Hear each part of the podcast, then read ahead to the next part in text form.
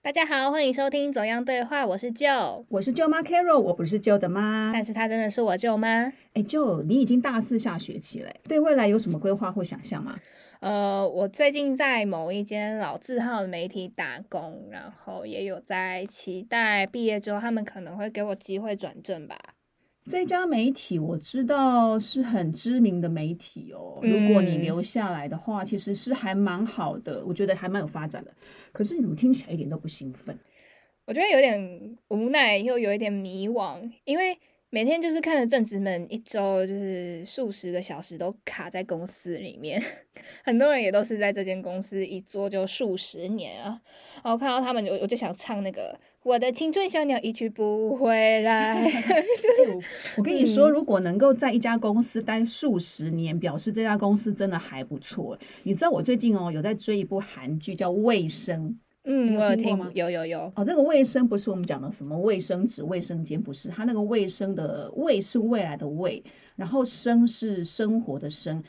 这部剧的内容就是在描述职场的险恶跟生存之道。看在我这个工作二十多年的人眼里，其实真的很有感触。哎，如果说你不想人生就这样过的话，其实最近几年很多年轻人都想要创业，那你有想过吗？有啊，当然有想过，因为它可能未来有个也是一种趋势吧。就是如果我们的 podcast 有持续成长的话，或许我们两个可以一起创业啊。哎，我也这么想，所以就希望大家多多支持我们哦。嗯，对。那我们今天要访问的来宾呢，他的经历非常特别，他在十六年里面换了十二份工作，在新创圈打滚很久，算是一个创业的前辈。十六年换十二份工作，这样的记录其实还算辉煌，我觉得很值得来聊聊哦。嗯，我看到资料的时候，我就是惊呆了，就想必这其中有很精彩的故事，我们一起来听听。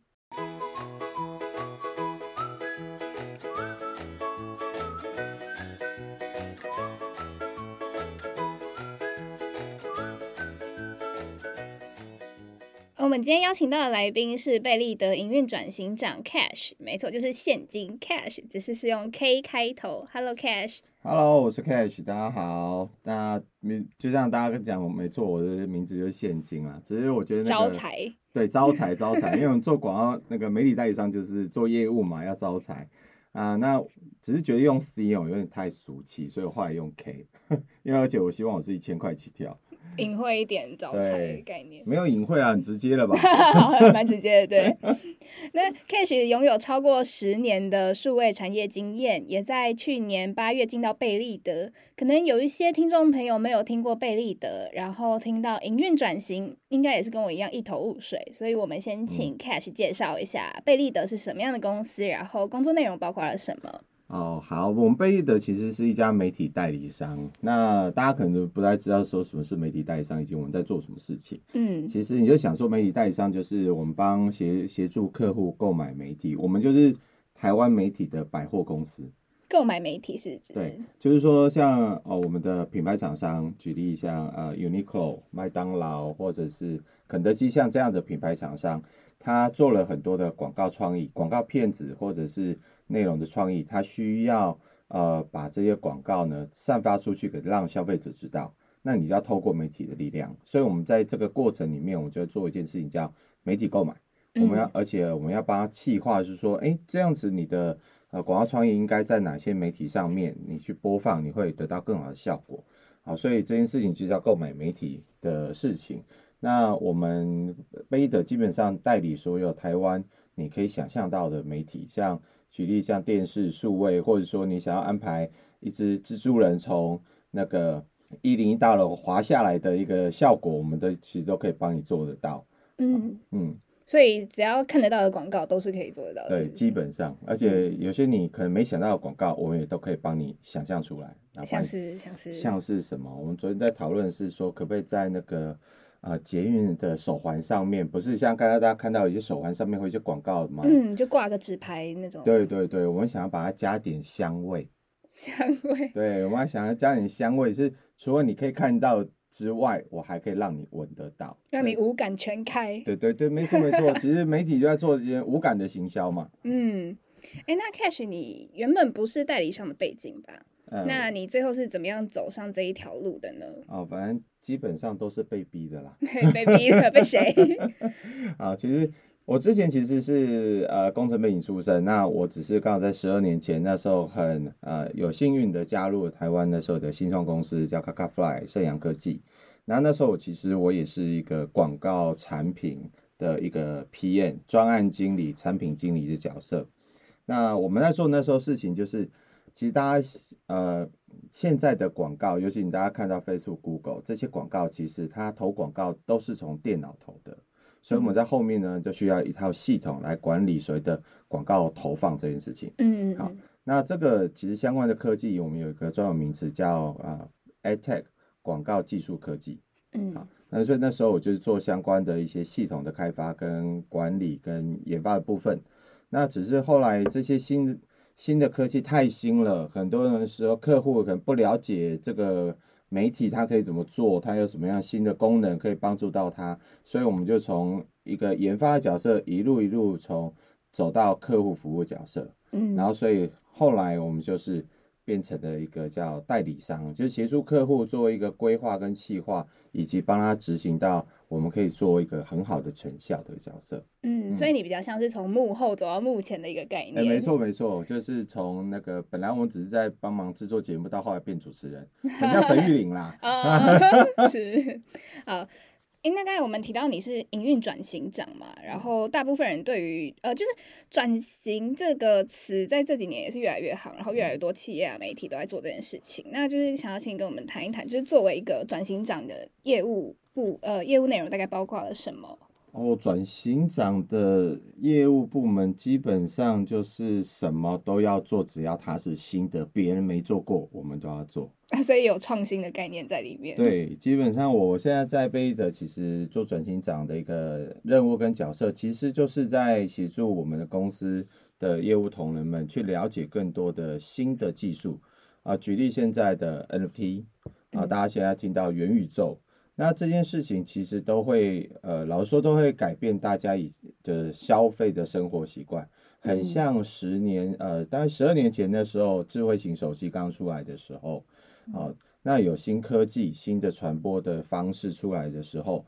转型长其实他就要去扮演一个角色，他站在比较技术的前端或者是业务的前端，去了解说这样子的呃新的技术、新的趋势会不会影会不会影响到我们未来跟消费者沟通的一个模式。嗯，那以及我们应该怎么帮客户去做这样子一个规划跟策略啊？那这个都是做转型长的工作。那你可以说，那为什么现在可能公司其他业务同仁不一定能够了解呢？那老实说，每一个业务同仁其实每一每天的工作都非常的繁重，嗯而且不是每个人都了解啊、新的东西到底它代表了什么意思，他要做很多的研究。嗯好、所以其实转型长其实就是校长兼撞中，从 呃新的东西研究到去想说，哎，这个东西要怎么落成策略，到你要到客户前面去做 present，甚至协助业务同仁去做销售跟执行的动作，然后还要再一想，哎，这个东西到底它能不能变成一个明确的商业模式，还是它可能就是一个 maybe 它就是个 bubble，好、嗯像最近大家都想，嗯，哇，NFT 好热哦。对，这最近这几个月越来越多人投入对 NFT，，很多嘛，就嗯大家全世界大家呃，只要你听过的名人哈，或者说台湾你开始看到很多的艺人都在讨论 NFT，可是我们也在思考一件事情，那 NFT 它到底会不会是一个真正的长久的趋势？嗯对，还是它可能就是一个呃我们讲的泡沫，啊，这嗯泡沫什么时候会出来？所以这也是我们转型长必须要用一个比较呃宏观的角度去思考这件事情。嗯，这让我想到就是去年的，诶，去年年初的时候，像 Clubhouse 不就是突然间窜出来，很多人也都是大量时间投进去，结果发现几个月后它就没了。是啊，三个月吧，我记得没有错，差不多大概三个月。呃，其实转型，其实这个字啊，大家其实不要把它想的好像太高大上。其实我们其实，在企业里面做转型，一切一切的初衷都是去想，它是不是可以合理化的为在未来为公司产生价值。嗯啊，这些所有的事情其实都会是我们转型在考虑的，包含人，我们也都会考虑。当然，人才的训练，我们应该要找什么样的人啊？怎么去啊构建团队？那在新的一个技术跟商业模式上面，啊，这个其实都是我们转型长会去呃照顾的地方。嗯，那就是呃，转型听起来就像是一个不断在追求新的东西，然后要不断的创意投入嘛。嗯，然后就是，但但是因为就是像你比较像是数位的新住民，嗯然后现在年轻人比较是数位的原住民，就是我们本来就是网络原生世代的。但是你现在所处的产业跟公司是要非常明白网络跟数位的应用嘛。嗯，然后同时，你又刚才讲到人才培育这一块，就是对你来说，这种与时俱进会面临什么样的挑战吗？挑战哦，挑战 好多哦，因像为我觉得现在，嗯、其实我觉得转型它就是一个不断合理化的过程。现在的变化太快、太急速了。其实大家常常看到我们刚刚讲的一些新的趋势出来，那我们在合理化一件事情是，我们要回到一个公司营运角色去思考，说它要怎么样真的能够变得合理化未来公司的一个营运策略。那这件事情其实对我们来讲就是一个很大的挑战。嗯那因为我们现在的变化太快，那我们到底是应该要追寻、追随，甚至是当一个领导地位，我们怎么去 position 我们的公司在这样子的一个数位变革的浪潮？那如果要做了，那我们的资源够不够啊？我们的人才能不能跟得上啊？然后它会不会变成一个未来可能在两三年之后变成一个获利的商业模式啊？那这些事情其实我觉得都在我们的转型长里面每个脑袋里面都在打转，嗯然后去想到一个说这是一个最好的策略，所以我们的挑战有一个很大的挑战是说，我们做决策的时间也越来越短了。嗯而且我们能够得到资讯的那个多寡，就是我们很难得到一个很全面的资讯，都是零碎但是大量的资讯。对，都是很零碎，然后你要在里面去找到有没有共同的点，它会不会是一个真正呃一个 sustain 的角色？就是举例像 Clubhouse，它可能现在大家不红了，但它它现在一定还在，嗯那它有没有什么新已经既有的商业模式？举例，哪一些人他才会在 Clubhouse 里面长长久久变常青树？嗯好，那这件事情其实都是我们在转型里面遇到的挑战，又去做抉择的。嗯，所以最辛苦就是每天都在做很多小决策这件事情，感觉你们的脑袋应该也是无时无刻都在运转。对，很累。哎，Cash，就是呃，你有一个特点啦，就是说你在进到职场的这十六年之内，听说你换了十二份工作，对，这这数字 蛮惊人的。就是想要请你们，请你跟我们分享一下这一段的心路历程啊。心路历程啊，其嗯实十二份工作，我觉得那是个性啦，那是我特质，因为我的特质就很不喜欢一直做一些嗯 routine 的工作。好，我嗯没办法做一个 routine 工作，而且我喜欢新的东西。嗯那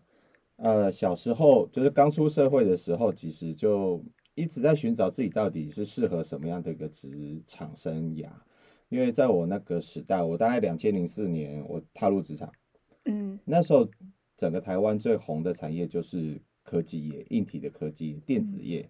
可是我就觉得进工厂有够无聊的，你说就是不喜欢那种朝九晚五、上班下班这种。对。然后进工厂其实就是一个很呃标准化的工作嘛，因为你每天就是面对机器，而且你机器你就是呃一直在创造呃同样的动作，然后创造产品出来。这没有不好，但是我觉得那样不不是我想要的。所以那时候其实我就做了很多的尝试。那时候我就觉得，反正我年轻嘛，我又不用当兵。刚好那时候我有一个想法是，因为我刚好是呃不用当兵的，我好像比同期的同学们多了两年的一个时间。嗯然后我就去尝试，所以我尝试了很多啊、我从呃，其实我第一份毕业后第一份工作其实是在中央研研究院担任研究助理，本来要念博士，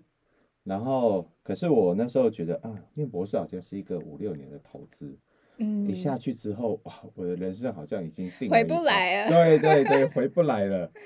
然后进，但是我就觉得进去不知道是什么，所以我就进去了。那我就做一年之后，我确定一件事情是，哦，那不是我要的。嗯好，然后后来我到了外商，然后做啊、呃工厂的 PM，然后呃在里面我也好像没有找到自己的热情，嗯然后我又去做了保险，好，做保险，对，很跳痛，对不对对对，对，我去做了保险。那保险，哎，发现自己好像在业务跟业务这一块好像有一些特质啊。嗯我觉得这一块好像是我一点点的，我的一点点的一个强处。嗯，但是好像那也不是我想做的。好，所以我的前半段的职涯基本上都在确认我自己不想做或不喜欢做的是什么。嗯但是我没有去找到我想做或我喜我很喜欢做的东西。嗯好，那后来我刚好一个因缘际会，我觉得在职业上面都需要一些贵人，那开始帮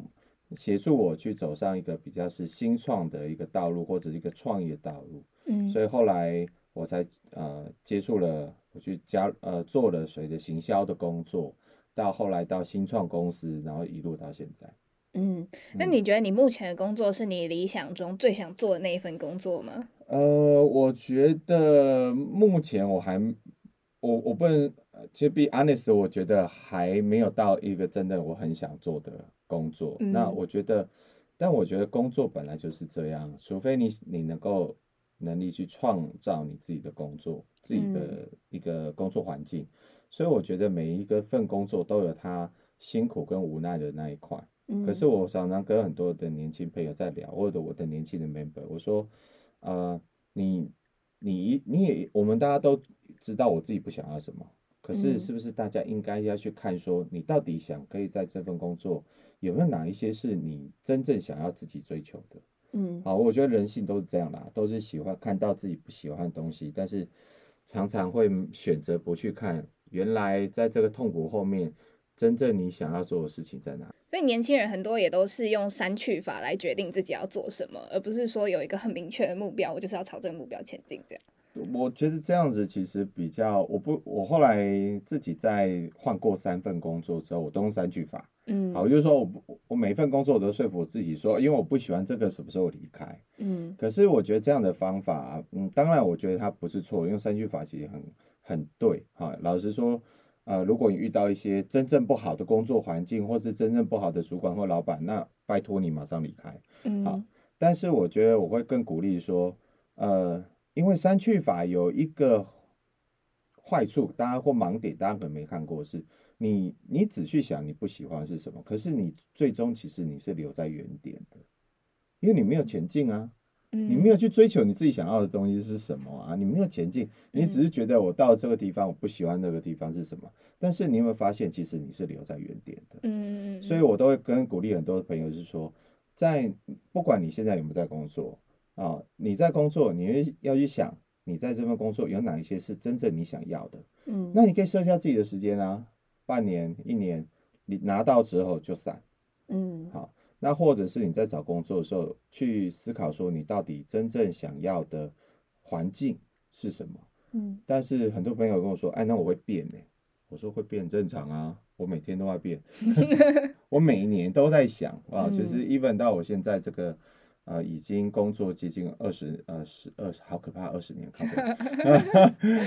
我每一年也都会在年底的时候去思考，说我现在在这份工作我要的东西是什么？我在明年我可以我要怎么做得到？我要怎么拿得到那个东西？好，所以我觉得变这是一个很正常的事情。嗯，所以你一直以来都是哦，就是删去法三个工作之后，就是你一直都有一个目标，知道说自己想要的那个样子是什么，哦，当然也没有那么好，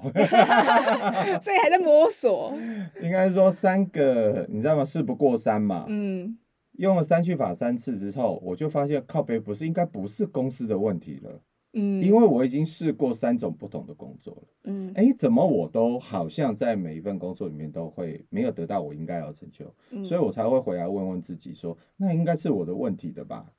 对吧？因为第一个份工作觉得不好，OK，我可以是怪别人；第一份工作不好，可以所以说我今天运气不好。嗯可是三份工作之后，我就开始想，哎，那是我应该自己的事情，自己的问题是不是我应该要讨论一下自己我应该要什么？嗯，可是，在那个时候，其实我觉得我老实说经验不多。嗯那你说自己真的很像要什么？我跟你说，其实大概百分之九十五的人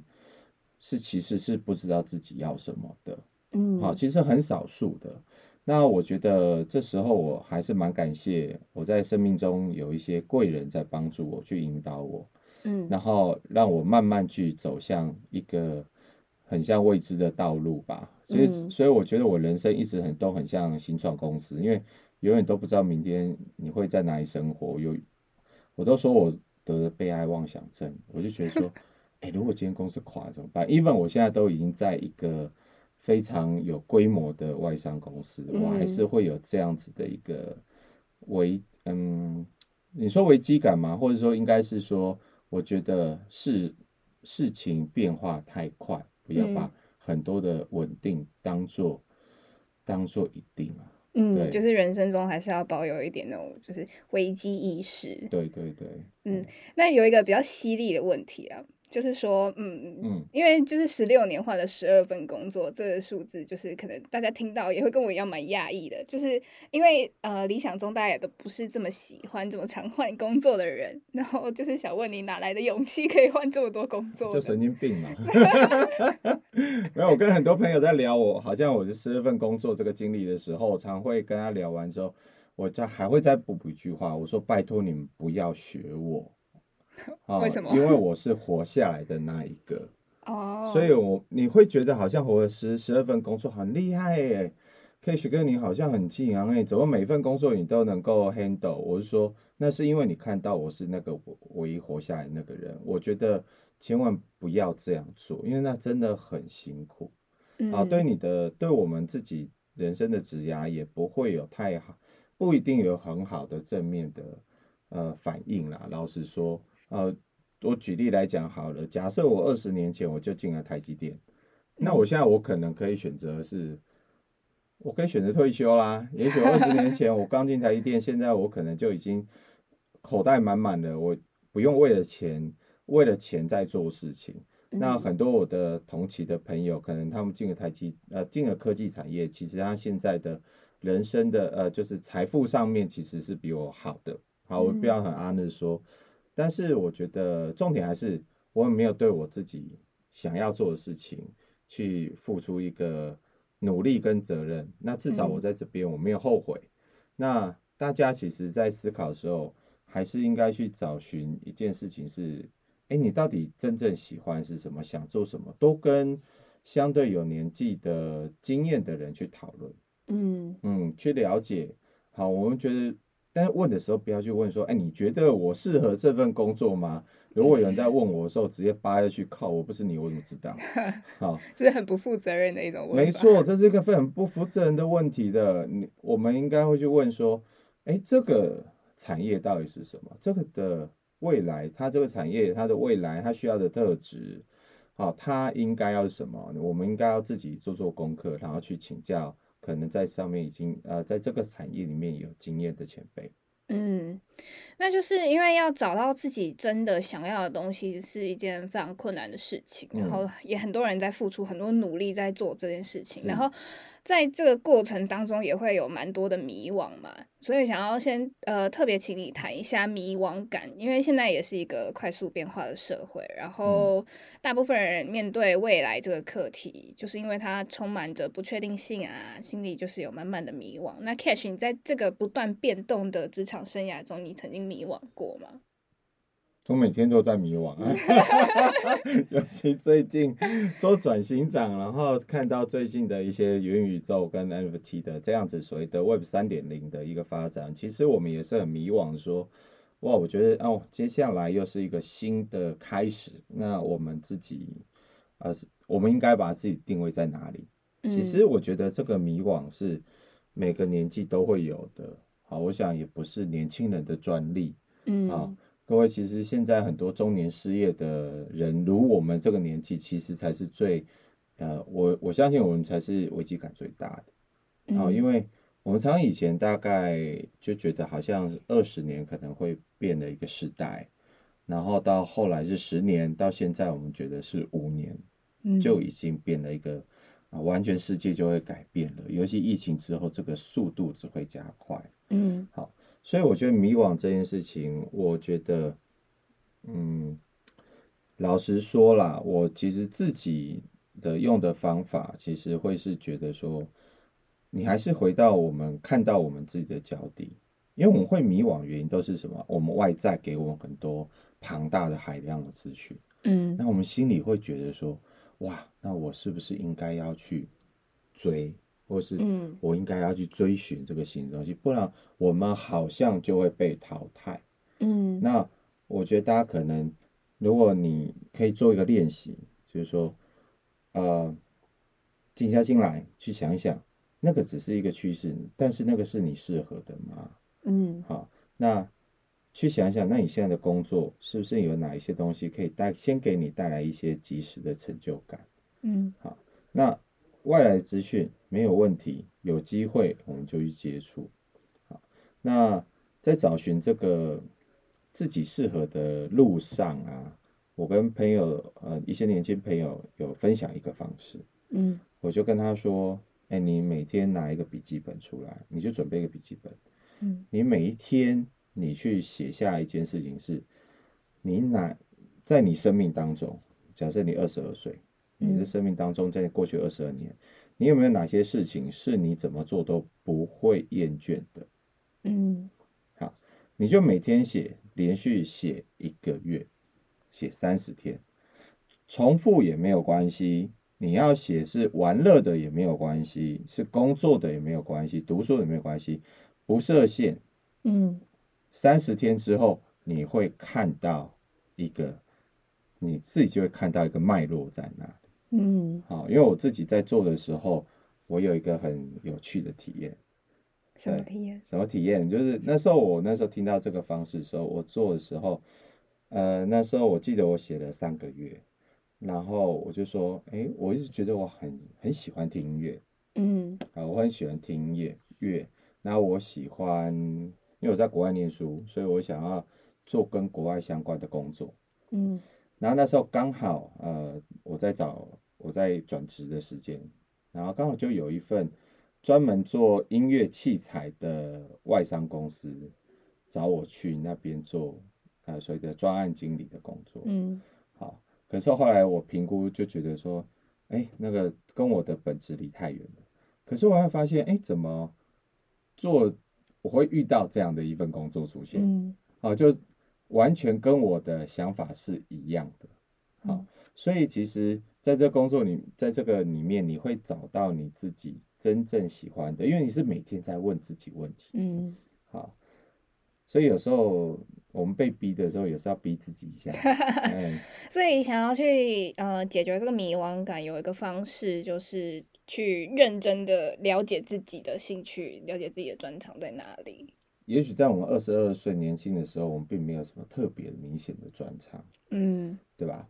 我觉得应该是说，你先找你觉得，我跟人家分享说，你要么就是找你觉得你在做哪件事情，你是怎么做都是比人家得心应手，嗯，那个是你的天赋。那另外一块就是你怎么做你都不会厌倦，但也许你做不好，但是你就是喜欢做，那叫你的热情。嗯你从天赋跟热情里面去找到你觉得你可以发挥的点。因为我觉得现在啊，尤其现在比较数位化世界的时候，每一个人在不同的自媒体里面，他都可以有红的机会。嗯可是要红的机会，真的让人家爆发的机会，一定会在天赋跟热情里面其中一个。嗯因为你比人家怎么样做都做的比较好啊，我随手一翻，哇，我就比人家出类拔萃。不然就是人家会看到你的努力里面去长到很不同的东西。嗯好，所以我觉得天赋跟热情才会是现在我现在年轻人你们应该要往这方面走。嗯，那当然，因为这样可能你们就不一定能够在很快的时候找到，好像有一份工作，或者是说，我常常说，为什么一定要工作？为什么不是事业？对不对？你一生事业，你可以啊、满足你这样子的事情。所以你觉得热情跟天赋它不一定是要同时具呃同时存在的吗？我同时存在，你就发啦。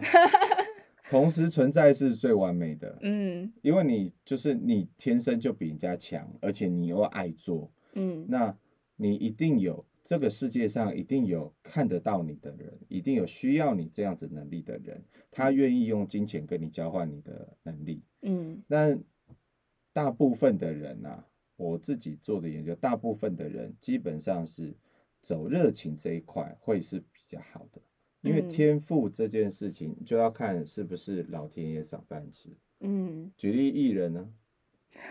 对啊，艺人就嗯是他可能有这样子的天赋，因为他长得就受人欢迎。嗯那如果他自己要够热情，愿意投投出努力，那他可能就是下一个哦，讲蔡依林跟周杰伦，突然觉得有点老，我都就是下一个，他们是我的童年哦。对啊，好可怕哦。好，算了，我不要讲这个，这只是在让我自己伤心。可是呃，可是那个热情，它应该是会很容易被消磨掉的吧？所以为什么我们要做那样子刚才那个练习？嗯啊，其实热情很正常啊，因为每个人都有三分钟热情。可是嗯我为什么会鼓励大家去做这样的一个练习？是当你是这样去做，你会发现有一些点，有一些事情，你会发现怎么出现的频率很高。嗯，那如果是这样，那个机会就高很多了嘛。嗯好，所以这个是你可以去找到协助你自己去评估的一种方式。嗯，所以每一次迷惘出来，我们就开始来写三个月。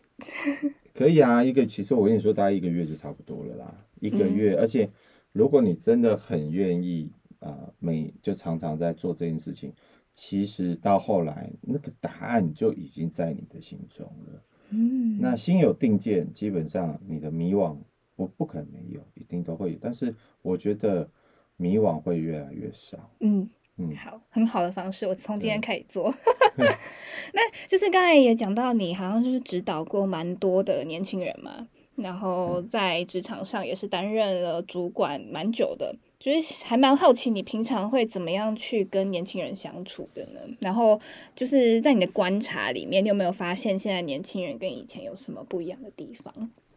讲跟年轻人相处，好像我很老耶，我其实蛮抗拒这句话。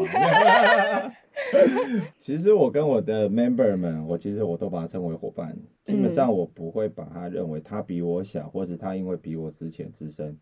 然后甚至我就把他认为我好像就应该比他厉害。好，举例，我现在在呃我们这家公司，其实我有呃我带了一个团队，其实很多团队里面，在我公司里面，呃的资历都比我还久很多，因为我是新进的嘛，对不对？嗯空降主管，那很多资历的都是六年、五年的。哦，我常常说，哎、你其实如果算工号，你是我学长、哎，是吧？对不对？只是我的职职称、我的位置比你们呃高，我们是成领导者的角色。嗯，但我先跟大家聊一下，就是说，其实我觉得在一家公司，我的观念是这样：职称其实不代表能力的高低，其实它代表是责任的多寡。哦，好，是责任的多寡。所以对我来讲，我可能跟我的 member 说，其实我并没有比你们厉害很多，但是因为我比你们在这个业界久，我的经验能力比你们多，这是一个不争的事实。这也是我们嗯这群老人还能在这边混半次的原因。我们为什么可以做主管位置，甚薪水一定比较高，这大家都可以了解。嗯然后甚至你必须要听我的话，那是因为责任是我在负的。那如果你愿意负责任，我也很愿意把这个位置给你。我常常都说，哎、我希望你把我干掉，因为我不，我想去做更想要我想做的事情。好，这个位置我并没有一定要在这边的。嗯好我们是一个平等的人，但是我们扮演不同的角色。嗯嗯，我我要负责的事情不一定是你擅长的，我要负我要负的责任，并不是你们要负的责任。那嗯我们要负的责任，因为这个能力比较稀缺，嗯啊，你要比较少人做得好，所以公司愿意用比较好的薪资待遇来给我们这样的事情。嗯那我我想传递是这个，而不是因为我有的 position power，我用因为我是主管，所以你应该听我的。嗯我觉得，因为现在的小朋友其实不太吃这件事情。好，讲实在一点，年资不代表年能力啊。嗯好，你做一件事情做了十年，跟我十年做十件不同的事情，到后来的整合能力谁比较强？嗯好，所以现在的年资其实不代表能力，嗯，但是年资某种程度的确跟经验值是相关的。嗯好，这是必须我们大家都了解的。好，所以我跟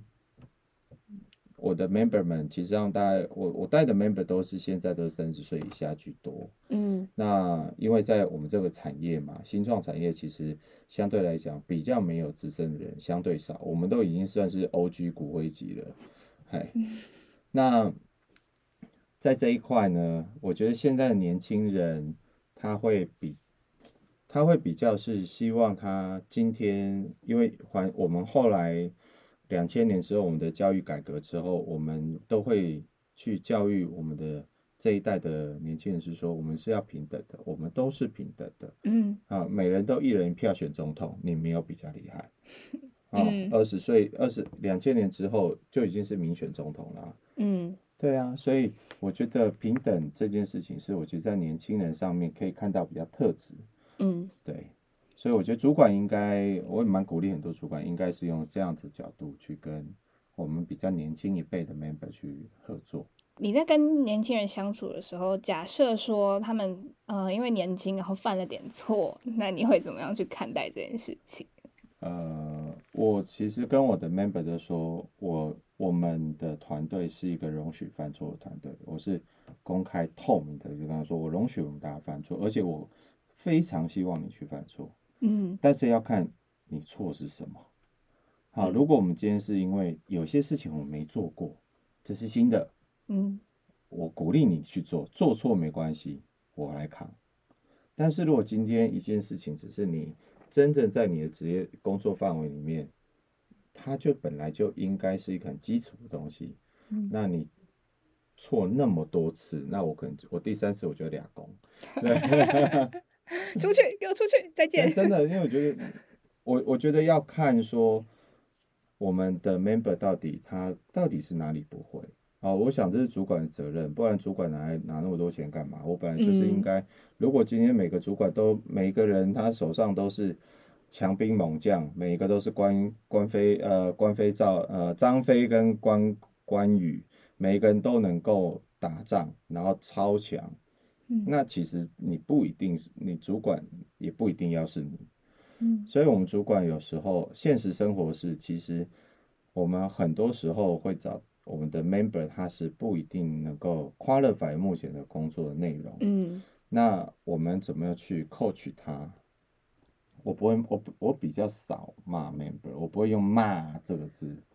但是我会，我我会跟他说，你会觉得这样子，呃，你会对公司或客户造成什么样的成影响呢？听起来好高压哦。对啊，然后当然对啊，这这这个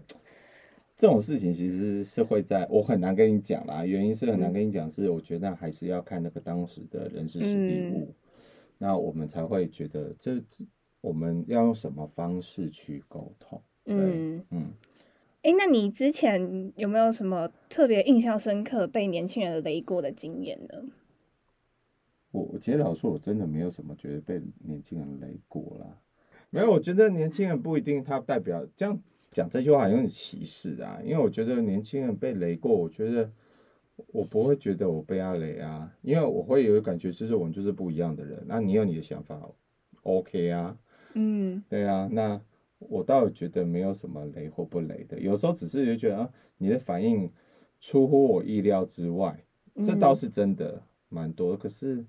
啊，这好像每天都在发生，我好像也很习惯了这件事情嗯啊。就是这就是期待的问题了，没有期待就没有伤害。嗯，对对。好，那就是因为 Cash 你一直以来都在新创圈，算是在嗯新创圈打滚吧。对，然后现在也是为了因应很多年轻人对于新创怀抱的一种憧憬。像很多大学也开始开设了一些关于创新创业这些学程，然后你之前也是有在学校任教过嘛？那就是现在很多人在犹豫的点是说，呃，因为新创它本身就带点呃蛮高的风险性啊，就是像你刚才说，也不确定到底公司明天还会在不在这样。是啊，然后，但是因为新创的可能什么福利啊、条件啊，或者是什么，就是年轻人会比较容易受到吸引，但是嗯所以就会去犹豫说，到底自己自己要不要先去大公司待一段时间，还是说直接毕业就出来在新创圈闯荡？就是对于这种顾虑，你会有什么样的分析或是建议吗？我我觉得一件事情是你到底，我觉得要加入新创公司呢，基本上要有一个心理准备啦，就是说，呃，新创就是一，这为什么它是新创，就是因为它可能正在从事一个完全没有人做过的事情，嗯你没有什么潜力可循。那没有潜力可循呢，你就代表你可能就是那个 pioneer，你是那个领航者。那领航者要面临的事情就是你是那个破风的人，你要挡住所有的可能的挑战。嗯所以你的个性，我会建议是说，如果你的个性相对来讲，你需要一些安全感，你需要一些比较，你的个性是比较是一个呃适合做 routine 工作的人，那我嗯觉得新创真的不一定是适合你的，因为你新创每天新在新创公司的的状态，就像每天都在救火。嗯因为每一天客户会给你新的东西，你每天你会遇到完全新的不同的事情。嗯，那，哎，拍谁？你前面你的老板也不一定比你厉害哦。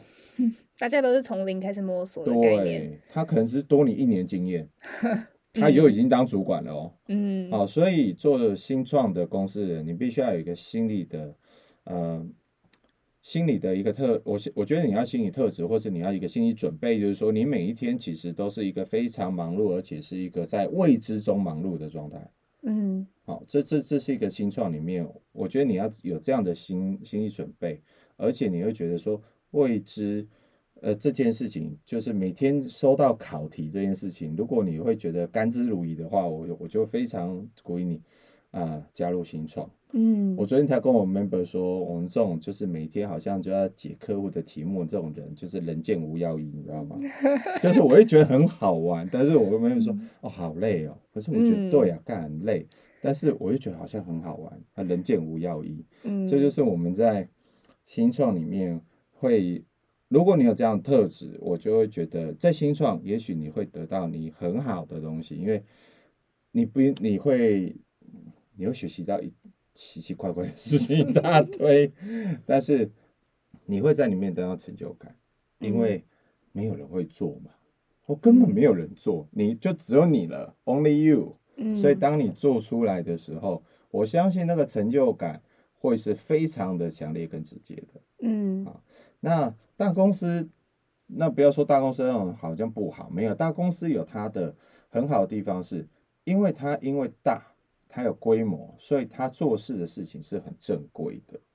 对它是有一个规矩可循的这样。我们不要讲规矩，其实他做的所有东西可能都有一定的逻辑跟方法论。嗯那这是在新创看不到的。你每天都在救火，我怎么可能还用一个很正规、正规军的做法？我每天都在打游击战，嗯啊，我可能可以突进的很快，可是也许到一定的阶段，我今天要打一个很大阵仗的仗的时候，游击游击队可能就打不赢，嗯。我就必须要有很大的正规军的部队下去打他。嗯。那这个在新创公司你就学不到，哦，你嗯感受不到，除非当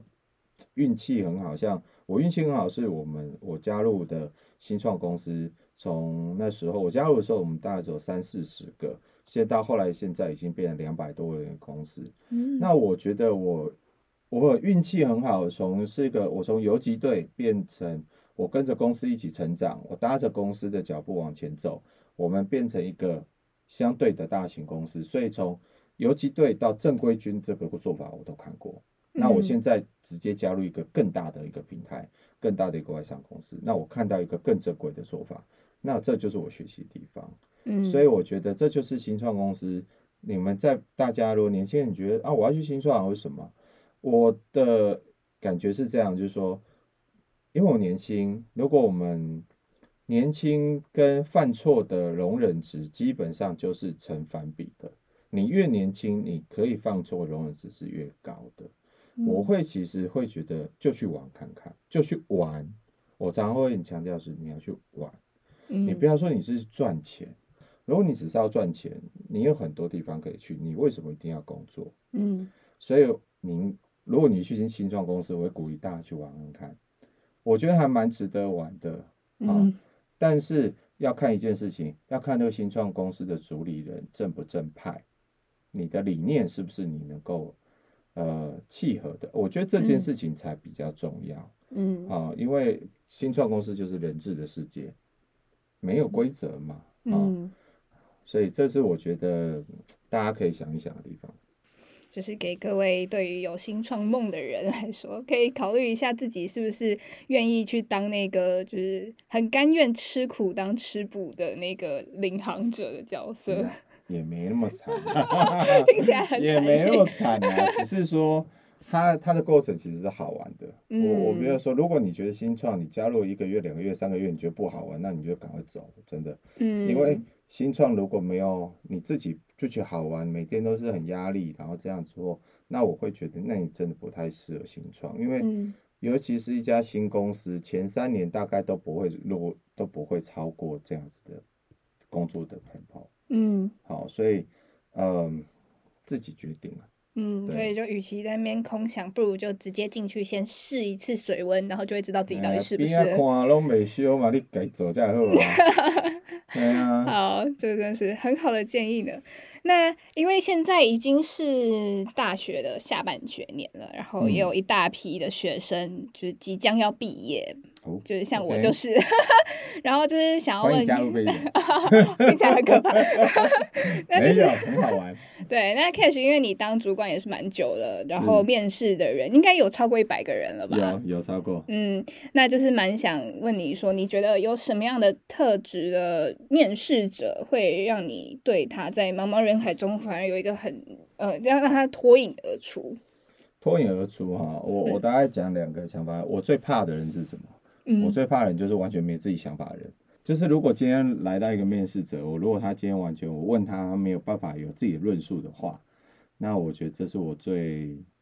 因为我们的工作是需要提出勇敢提出我们自己对工作的呃策略跟计划的内容，我们的想法是什么。嗯如果我们这件事情，呃，我最怕的人就是这样，他没有办法有自己的想法，那他可能不太适合做所谓的创意类的工作。嗯啊，因为创意必须要去表达我为什么我这种东西是最棒的。嗯好，这是我最不喜呃可能比较担心的。那我最所以反过来讲，其实，在我们这一行，我们我最喜欢是有真的是有自己特质的人，你自己特质而且你勇于去发表的人，我觉得这件事情是我最喜欢的。嗯好，但是呢，但我觉得有件事情是你勇于表达特质，不代表无理啦。我觉得现在小有一些比较年轻人，他可能在啊、他有一些比较相对自己自己的以为，但我觉得这个没有问题。但是你必须要 base 在一个合理跟尊重的逻辑。好，举例我我我印象很深刻，我刚刚突然想到有一个面试者来跟我说，他好像是我忘记他好像他好像是念跟工厂管理相关的东西吧，嗯他他就跟我说，他觉得我念的书这些理论都是狗屁，因为我从来没看过。好，真的啊，很厉害吧？我就觉得说，哇，你来面试，然后你跟我说你以前念的书里面那些理论都是假的，嗯那我因为我从来没看过啊，我就跟他说，因为从来没看过，是因为没做过。如果他们不是理，如果他他们真的是假的，那为什么他们在这么在活在世界上这么久？嗯。好，这一种就是相对是自以为是了，所以嗯。我觉得要好好的发挥自己的特质的人，嗯。那这个面试者我会很欣赏，我会很 appreciate。嗯。好那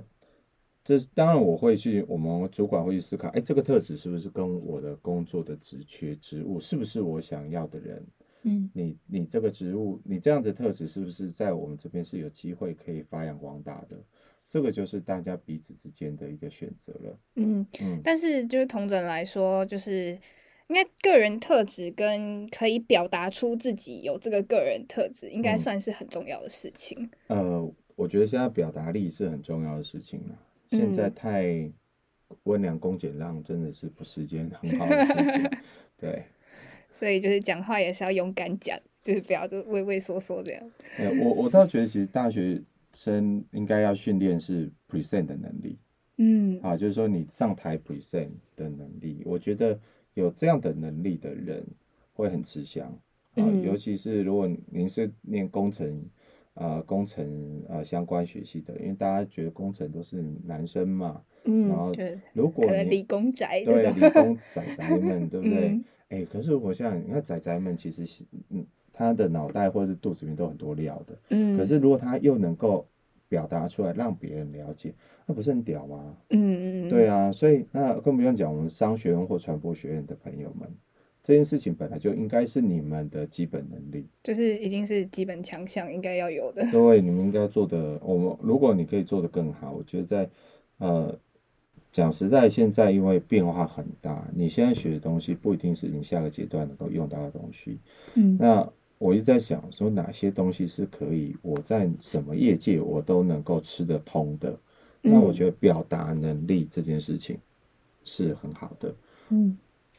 你只表达不同的东西而已啊。嗯，可是你你的台风、你的表达的逻辑清晰度，让人家可以清楚的知道的时候，我觉得这件事情就已经对你是个很大的加分了。嗯，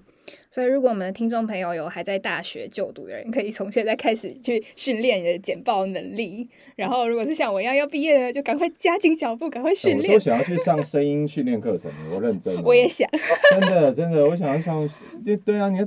讲出一个非常温暖的声音，这样很厉害耶！对啊，而且现在声音产业也是越来越蓬勃发展。真的真的，嗯，好，那我们就到最后一个问题，就是假设这是一个假设题哈。如果说这个世界上有时光机可以让你回到二十年前，你嗯会对那个时候的自己说什么，或是有做出什么样的改变吗？哦，赶快去投资 Apple 股票。